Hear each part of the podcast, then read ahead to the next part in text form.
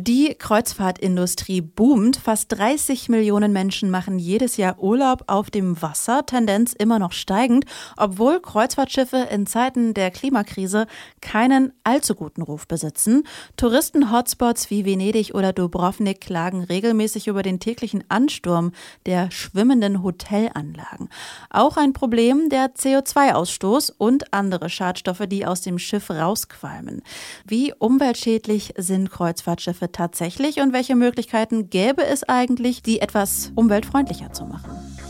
Mission Energiewende, der Detektor FM Podcast zum Klimawandel und neuen Energielösungen in Deutschland. Eine Kooperation mit dem Ökostromanbieter Lichtblick und dem WWF. Ein heißes Thema, mit dem sich mein Kollege Janik Köhler beschäftigt hat. Für mich irgendwie schwer nachzuvollziehen, dass in Zeiten der Klimakrise die Kreuzfahrtbranche immer noch floriert.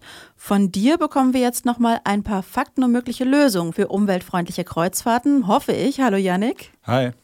Ein durchschnittliches Kreuzfahrtschiff stößt auf einer Fahrt so viel Schadstoffe aus wie fünf Millionen PKWs auf derselben Strecke. Das sagt zumindest der NABU. Sind Kreuzfahrtschiffe denn wirklich so schlecht wie ihr Ruf? Äh, diese Zahl vom NABU, das klingt natürlich erstmal krass. Fünf Millionen PKWs, also ein äh, ja, krasser CO2-Ausstoß, mhm. nur dafür, dass man ja übers Mittelmeer cruisen kann mit äh, Pool und Cocktails. Und ja, diese Zahl geistert auch schon seit einiger Zeit durch die Medien, aber ob dieser Vergleich so ganz passt, das ist zumindest so ein bisschen fraglich. Es gibt einige Wissenschaftler, die das etwas äh, kritisch sehen. Etwa Michael Thiemke von der Fachhochschule Flensburg. Er ist dort äh, Professor für Schiffstechnik. Ich halte das ganze Darstellen der Branche vom NABU für sehr einseitig. Ähm, schlecht und gut sind relative Begriffe und äh, wenn wir das Wort Klima im Zusammenhang mit Schifffahrt bringen, dann sind Schiffe besser als jeder andere Transportträger, was die CO2-Bilanz angeht. Aber es stimmt, dass es Verschmutzungen gibt, die sehr hoch sind, die belastend sind und die auch nicht akzeptabel sind und die man abstellen sollte. Und ähm, ja, wenn man sich dann den CO2-Ausstoß pro Person mal anschaut, ist äh, so ein Kreuzfahrtschiff dann gar nicht mehr so schlecht. Also es schneidet dann auf alle Fälle besser ab als jetzt äh, beispielsweise das Flugzeug oder das Auto. Aha. Und auch muss man sehen, dass es äh, ja weltweit nur etwa so um die 350 Kreuzfahrtschiffe gibt. Und das ist also nur ein ganz kleiner Teil der gesamten Schifffahrtsindustrie also weniger als ein Prozent davon. Und die Schifffahrt hat dann am äh, globalen CO2-Ausstoß wiederum auch nur einen relativ kleinen Teil, so um die drei Prozent. Okay. Das heißt, im Grunde äh, kann mir niemand, wenn ich Kreuzfahrturlaub mache, einen Vorwurf machen, der nach Kalifornien fliegt zum Beispiel. Also ganz so einfach ist es jetzt auch nicht. Auch wenn man Kreuzfahrtschiffe jetzt vielleicht nicht als den Klimakiller äh, ja schlechthin bezeichnen kann, sind die auf jeden Fall auch nicht umweltfreundlich. Das kann man schon äh, safe so sagen. Da ist zum einen halt der CO2-Ausstoß der Schiffe und auch wenn man den so mit Blick auf den Anteil am globalen CO2-Ausstoß ein bisschen relativieren kann, ist der halt immer noch da. Und die Kreuzfahrtschiffe fahren alle halt weiterhin mit fossilen Brennstoffen. Und das wird sich auf absehbare Zeit auch erstmal nicht ändern. Und ja, das sind ja auch nicht nur Transportmittel, sondern einfach schwimmende Hotels mit äh, Tausenden von Gästen an Bord. Und die müssen alle versorgt werden. Das ist ja natürlich ein enormer Energieverbrauch. Hm. Und der zweite Aspekt sind dann natürlich die anderen ausgestoßenen Schadstoffe. Und auch da schneiden die Kreuzfahrtschiffe wirklich nicht so gut ab. Das hat mir Daniel Rieger erklärt. Ähm, der ist Leiter für Verkehrspolitik beim NABU. Ähm, tatsächlich ähm, sind die Luftschadstoffemissionen der Schiffe ähm, eine absolute Katastrophe. Aber das liegt daran, dass äh, die Schiffe mit Schweröl fahren und komplett auf Abgastechnik verzichten. Und dadurch ähm, hat eben ein Kreuzfahrtschiff ähm, beispielsweise so viel Feinstaubemissionen wie eine Million Pkw. Und ähm, diese Dimensionen, die bringen sie dann natürlich in die Städte rein. Also wenn die Schiffe ähm, äh, beispielsweise nach Venedig, Hamburg, Dubrovnik und so weiter ähm, fahren, ähm, dann ähm, lassen sie auch in den Schiffen, äh, in den Städten ihre Motoren weiterlaufen und entsprechend geht da dann ungefiltert ähm, eben entsprechend viel Feinstaub, Stickoxide ähm, in die Luft und das belastet dann die Luft vor Ort. Und ja, der hohe Schadstoffausstoß kommt eben daher, dass der allergrößte Teil der Kreuzfahrtschiffe noch immer mit Schweröl als Treibstoff fährt. Hm. Die Schiffe laufen, wie du eben sagst, mit Schweröl. Wo liegt der Unterschied dieses Kraftstoffes jetzt im Vergleich zum Beispiel zu Diesel oder Benzin? Ist das schlechter? Ja, das kann man so sagen. Also Schweröl ist äh, auf alle Fälle schmutziger.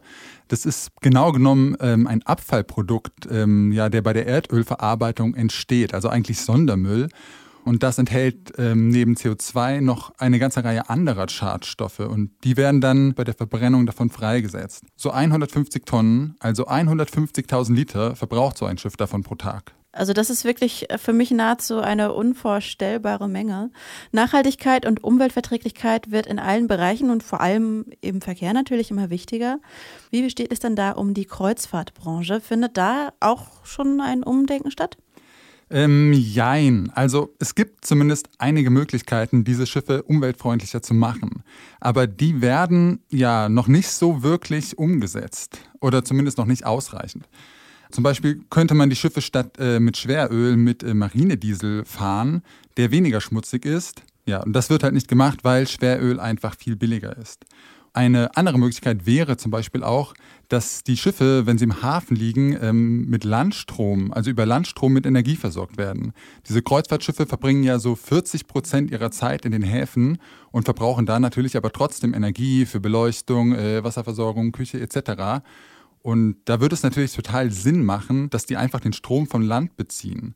Aber auch das wird so gut wie nicht gemacht. Also erstmal gibt es kaum Häfen, hier in Europa zumindest, die diese Landstromversorgung anbieten. Aber auch in den Häfen, in denen das geht, wird das oft nicht gemacht. Und auch hier wieder, weil es halt einfach teurer ist, den Strom vom Land zu beziehen, als die schiffseigenen Generatoren zu verwenden. Und ja, was den Schadstoffausstoß angeht, könnte man den natürlich auch mit Filtersystemen reduzieren ähm, Abgastechnik, also ein Partikelfilter oder ein Stickoxidkatalysator, verwendet dort ähm, im Grunde auch niemand, weil es eben auch gesetzlich nicht vorgeschrieben ist. Also so, so gesehen setzt man da auf die Freiwilligkeit der Räder und mit der ist es nicht weit her. Das ist äh, natürlich nachvollziehbar, dass ein wirtschaftliches Unternehmen sich dann doch eher gegen eine teurere Variante entscheidet. Wären hier gesetzliche Rahmenbedingungen deiner Meinung eine Lösung, also so, dass die Branche gezwungenermaßen umweltfreundlicher werden muss? Ähm, ja, das wäre auf alle Fälle eine Lösung. Teilweise gibt es das ja auch schon so in vielen Städten, die so Kreuzfahr-Hotspots sind, also zum Beispiel Venedig, ähm, Dubrovnik oder Bergen. Da gibt es ja zurzeit auch immer wieder die Diskussion, ähm, solche großen Schiffe aus den Häfen äh, zu verbannen oder die Anzahl zumindest zu reduzieren. Und auch äh, in Norwegen dürfen die Fjorde mittlerweile nur noch mit Kreuzfahrtschiffen befahren werden, die eine bestimmte Schadstoffgrenze nicht überschreiten. Auch auf der Nord- und äh, der Ostsee gibt es solche Auflagen. Aber das sind halt nur so vereinzelte Lösungen und eigentlich bräuchte es weltweite Vorschriften. Sich da international zu einigen, ist aber nicht ganz so einfach. Die Gremien, die ähm, dafür verantwortlich sind, die ähm, gesetzlichen Vorgaben zu machen, also sowohl hinsichtlich Abgasstandards als auch eben Energieeffizienz oder dann eben ähm, Kraftstoffverbrauch, CO2-Emissionen und so weiter, ähm, das ist ein, ein Gremium der Vereinten Nationen, die International Maritime Organization. Und ähm, dort sind ähm, 172 Staaten vertreten. Und die müssen sich miteinander ähm, verständigen auf global einheitliche Standards. Und dieses Prozedere ist unglaublich langsam. Und deshalb hinkt diese Branche einfach ähm, über viele Jahre bis Jahrzehnte ähm, zurück. Man hat sich international jetzt immerhin darauf geeinigt, dass die äh, Schwefelgrenzen ab 2020 auf allen Gewässern reduziert werden müssen. Und da werden die Schiffsbetreiber dann also entsprechend handeln müssen. Und mittlerweile wird Nachhaltigkeit auch bei der Kreuzfahrt immer mehr zu einer Imagefrage. Ähm, langsam verkehrt sich, und da bin ich zum Beispiel den Umweltverbänden wie dem NABU sehr dankbar, die Lage, dass jemand, der sauberer verbrennt, äh, einen Benefit hat, weil die Kunden ihm es danken und den anderen davonlaufen. Die Kunden achten mehr darauf und auf diese Weise sind die Betreiber in der Lage, jetzt auch äh, eine höhere Belastung an Kosten irgendwie auszugleichen, indem sie eben Kunden binden können. Ja, und seit einiger Zeit kann man auch in der ansonsten schon etwas schwerfälligen Kreuzfahrtbranche einen Innovationsschub beobachten. Ich habe zum Beispiel gehört von dem äh, Flüssiggas, also LNG-Antrieb wird das wohl genannt. Und da gibt es eine AIDA, die damit fährt. Eine umweltfreundliche AIDA wird quasi suggeriert. Oder was genau bringt da jetzt die Kreuzfahrt für Innovationen vor? Genau, dieser Flüssiggasantrieb ist zum Beispiel eine Möglichkeit. Ähm, da gibt es jetzt, wie gesagt, ein einziges Schiff, das mit diesem Antrieb fährt von AIDA. Das ist ja 2018 in Betrieb gegangen. Und ja, dieses Flüssiggas ist natürlich immer noch ein fossiler Brennstoff, aber im Vergleich zu dem Schweröl stößt er viel weniger Schadstoffe aus und auch gut 20 Prozent weniger CO2. Also ja, es gibt Innovation und es geht irgendwie langsam schon in eine richtige Richtung, aber insgesamt geht die Umstellung in der Kreuzfahrtbranche einfach sehr langsam vorwärts.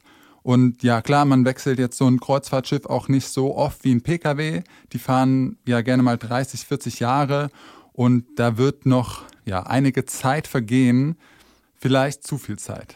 Die Kreuzfahrtbranche ist im Aufwind. Fast 30 Millionen Menschen verbringen jedes Jahr ihren Urlaub auf so einem Schiff. Gleichzeitig steht die Industrie in der Kritik, besonders umweltschädlich zu sein.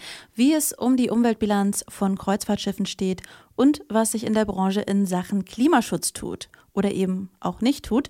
Darüber habe ich mit meinem Kollegen Janik Köhler gesprochen. Vielen Dank für das Gespräch. Gerne. Nächste Woche geht es bei Mission Energiewende ums Trampen und darum, ob das nicht auch im Nahbereich eine ernstzunehmende Fortbewegungsart sein kann. Mission Energiewende, der Detektor FM Podcast zum Klimawandel und neuen Energielösungen in Deutschland. Eine Kooperation mit dem Ökostromanbieter Lichtblick und dem WWF.